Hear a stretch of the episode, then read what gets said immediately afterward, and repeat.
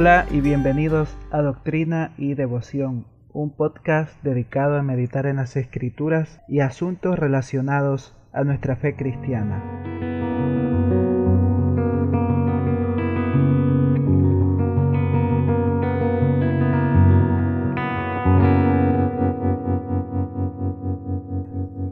Continuando con nuestro estudio de la carta a los Gálatas, Hoy estaremos considerando otra porción de esta hermosa carta que el apóstol Pablo escribió, una carta que es relevante para nosotros, muy importante conocer lo que el apóstol escribió aquí y que nos es de edificación para nuestra vida cristiana.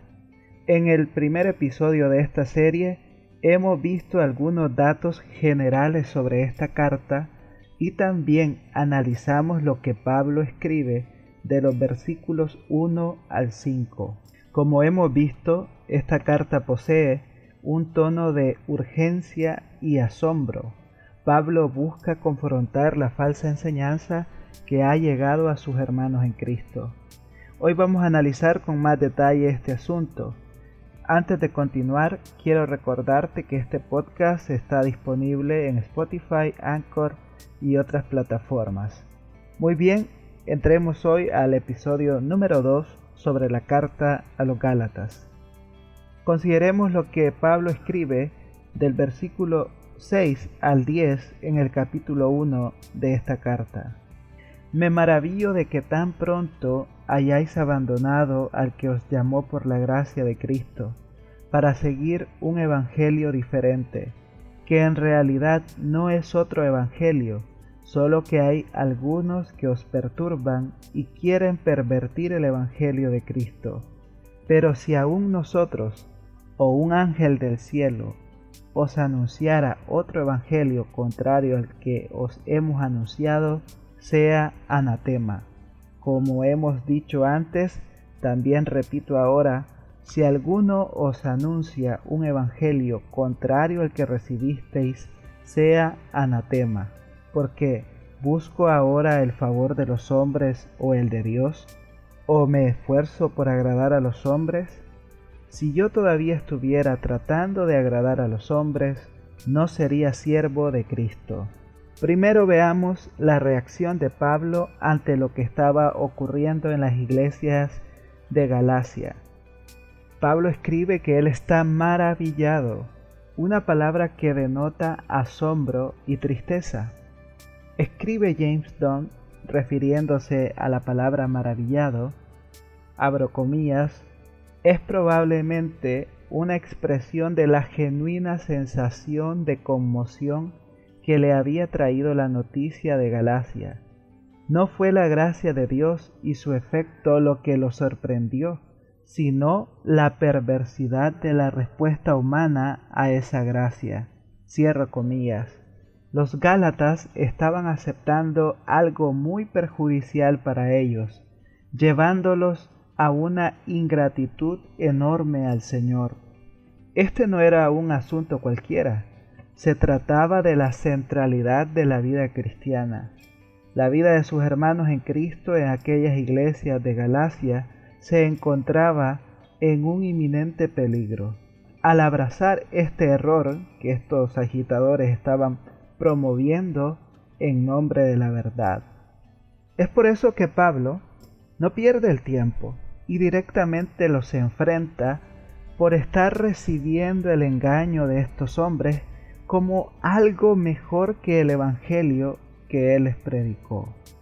Y esto nos lleva al segundo asunto, un Evangelio diferente.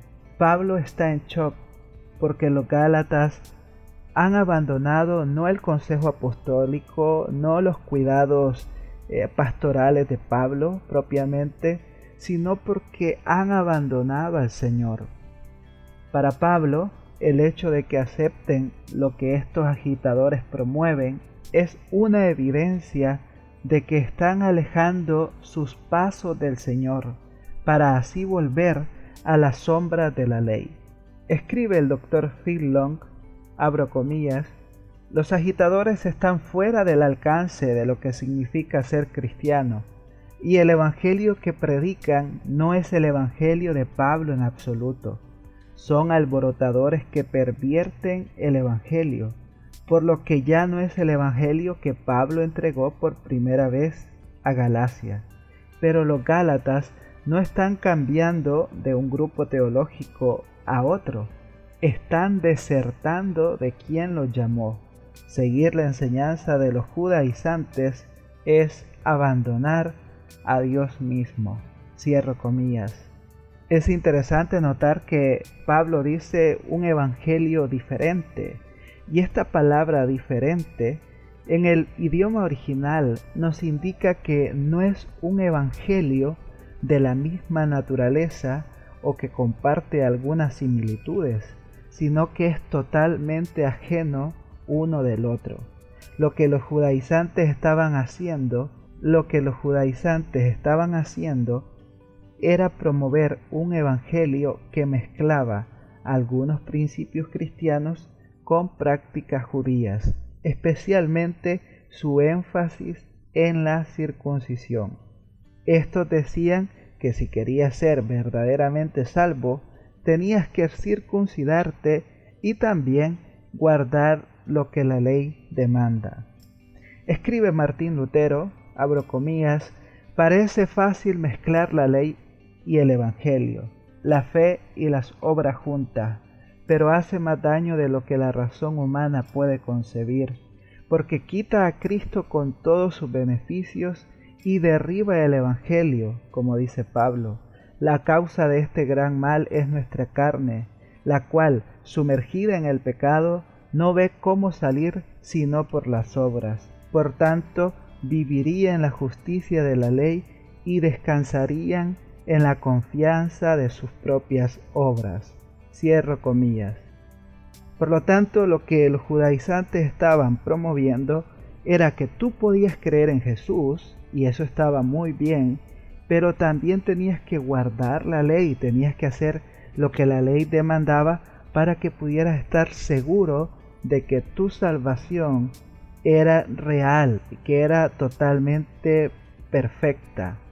De modo que estos judaizantes estaban promoviendo de que era bueno y era correcto creer en Jesús como el Mesías prometido, pero que no bastaba solo esto, sino que debías guardar la ley. Mezclaban la confianza en Jesús con las obras de la ley. Y si querías ser parte de esta comunidad cristiana, si querías ser parte de esta salvación, tenías que seguir este modelo que ellos estaban promoviéndose, tenías que seguir este evangelio que ellos estaban propagando y su efectividad se basaba en cuestionar la autoridad de Pablo. Ellos decían, no, Pablo es un enviado nada más, es un mensajero cualquiera, es alguien que no estuvo con los apóstoles, esto ya lo hablamos en el primer episodio, por lo tanto empezaron a minar la mente ah, de los oyentes para hacerles ver que lo que Pablo promovía no era realmente el evangelio que se predicaba en Jerusalén. Esto claramente es una perversión, eh, es algo que atentaba al mensaje central del evangelio. Por eso, este evangelio no solo se aleja de Dios, sino que también es evidentemente una perversión.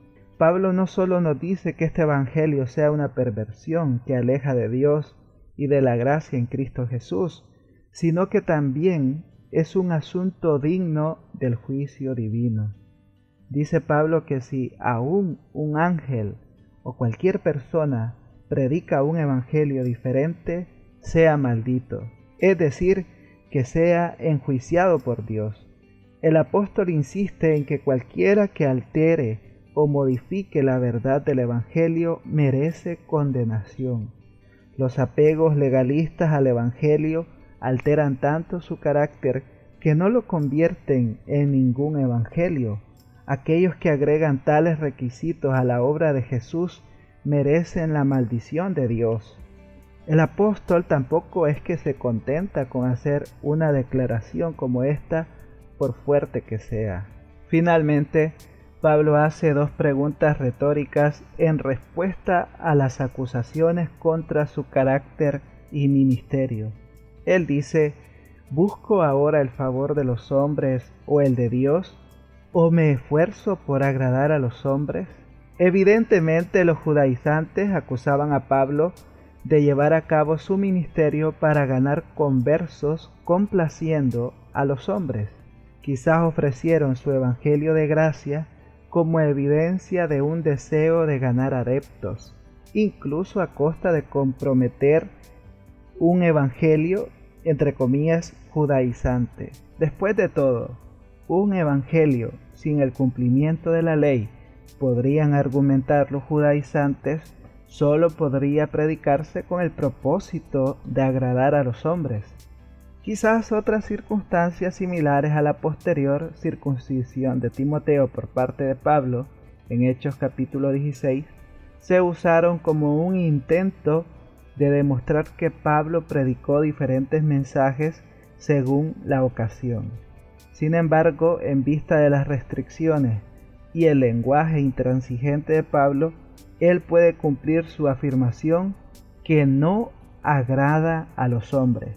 Por lo tanto responde, si todavía estuviera buscando agradar a los hombres, no sería esclavo de Cristo. Pablo no busca agradar a los hombres, sino que es el doulos, es el esclavo de Cristo, es el siervo, es el esclavo voluntario del Señor. Pablo no es autónomo, ni puede determinar el contenido del Evangelio de Cristo. El esclavo responde ante su amo, se entrega a su servicio. El Evangelio libera a Pablo de tal manera que no mira constantemente por encima del hombro para determinar lo que otros piensen de él o de su mensaje. De esta manera evitó la trampa en la que a menudo cae la iglesia, deseando volverse popular para ganar hombres a expensas de la fidelidad al mensaje del Evangelio, en lugar de ser fiel veraz y leal al mensaje de gracia. Calvino nos recuerda con mucha razón que aquellos que se deciden a servir fielmente a Cristo deben despreciar con valentía el favor de los hombres.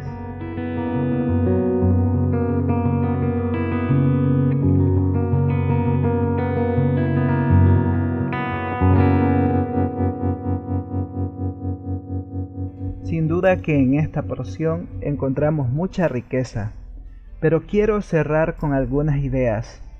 Primero, no aceptemos ni busquemos expositores o predicaciones que nos dicen lo que queremos escuchar. Busquemos aquello que nos acerque más a la verdad de las escrituras. Segundo, la salvación es por gracia totalmente, pero esta misma gracia nos llevará a vivir en servicio a aquel que nos rescató. Y por último, proclamemos el Evangelio. En nuestro entorno hay personas que pueden estar escuchando un Evangelio falso. Gracias por escuchar este episodio. Continuaremos estudiando la carta de los Gálatas. Recuerda que puedes seguir o suscribirte a este podcast y también visitar mi blog viviendoparasugloria.sgbf.com en donde estoy compartiendo las notas de estos estudios de Gálatas. Será hasta la próxima. Que Dios te bendiga.